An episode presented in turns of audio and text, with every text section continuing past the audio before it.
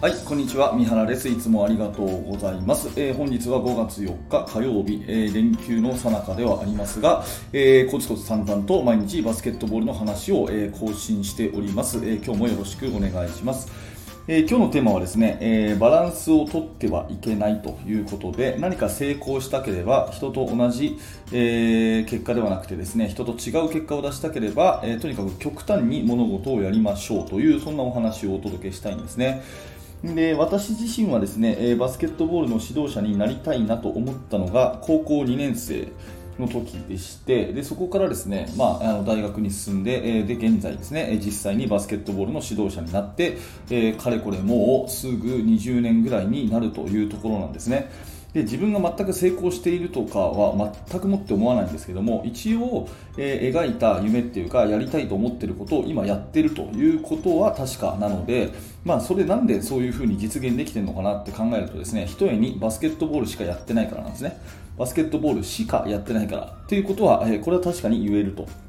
いうことです。で、他のことっていうのは、例えば、まあ、なんだろうな、えーと、服を買いに行ったりとかですね、えー、テレビをたくさん見たりとかですね、あとは、えーとまあ、ギャンブルをしたりとかですね。そういうことを全く一切興味なくて、えー、とにかくバスケットボールには興味があるということで、えー、やってきています。でだから普通の人から考えたらですね、えー、なんでそんなバスケのことばっかりに時間かけんのって思われたりなんかいいなと思ったらその人にはすぐ会いに行っちゃったりとかですね。私はしちゃうんですが、まあ、そういう極端なえことを今までやってきたから一応、あのー、子供の頃に思い描いたバスケの指導者になりたいというのを貫いているということなんですね、えー、もう一回言いますけど私自分が成功してるとか、えー、全く思ってないしうんと指導者としては本当雑魚だと思ってるんで、えーと、全くそのうぬぼれてはいないんですが、まあ、一応そのやりたいことをやってるということに関しては結果が出てるのかなというふうに思います。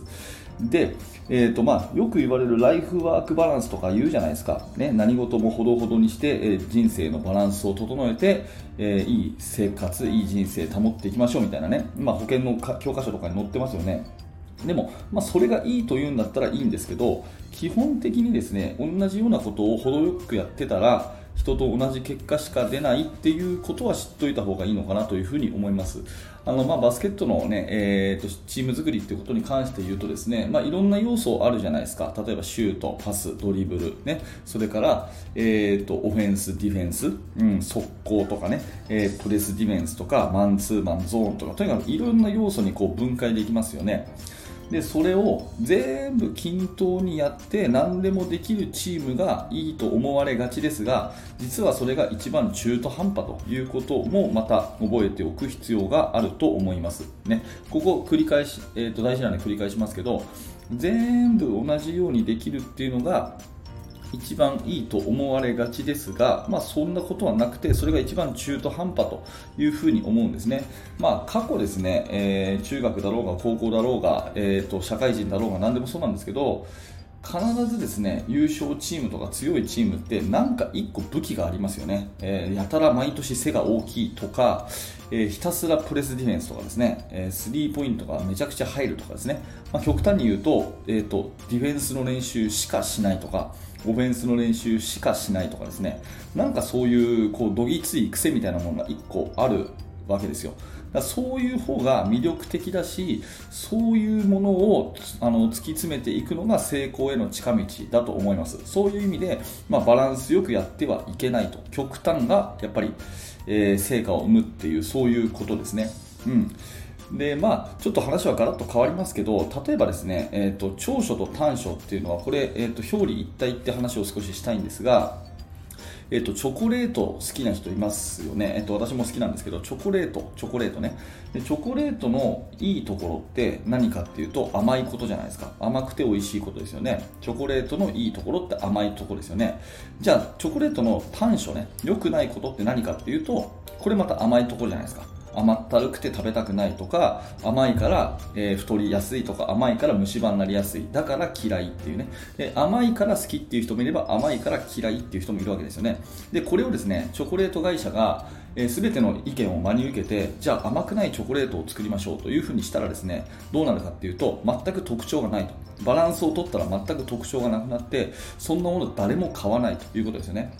うん、甘いから嫌いだったって甘いから太るから嫌だ。甘いから虫歯になるから嫌だって言ってた人が甘くないチョコレートを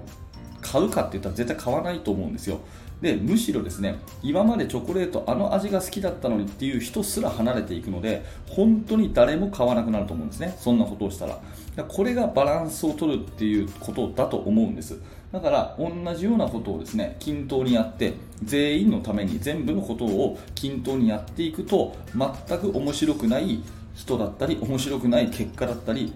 面白くないチームになってしまうっていうそういう風に私は思っています。だから何でもいいので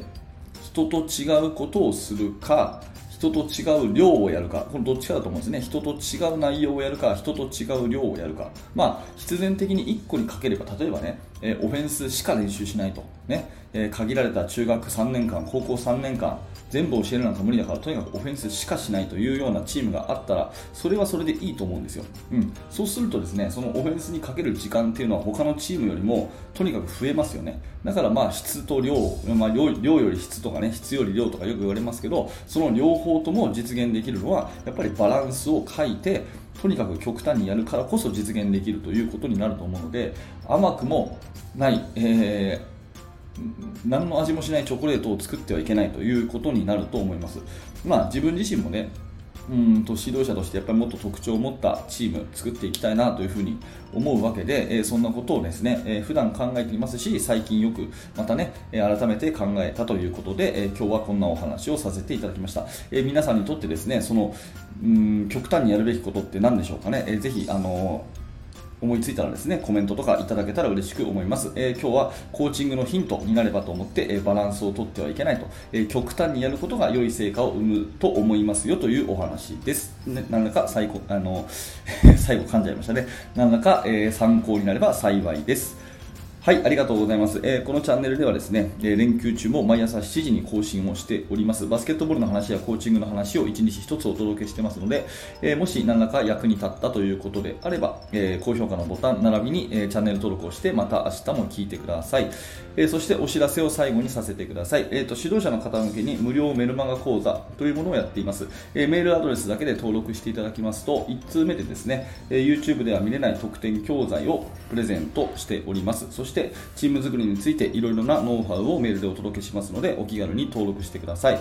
えー、さらにメルマガの受講者さんでもっと深く学びたいという方はですね、えバスケの大学研究室というものもあります。ぜひそちらの方もですね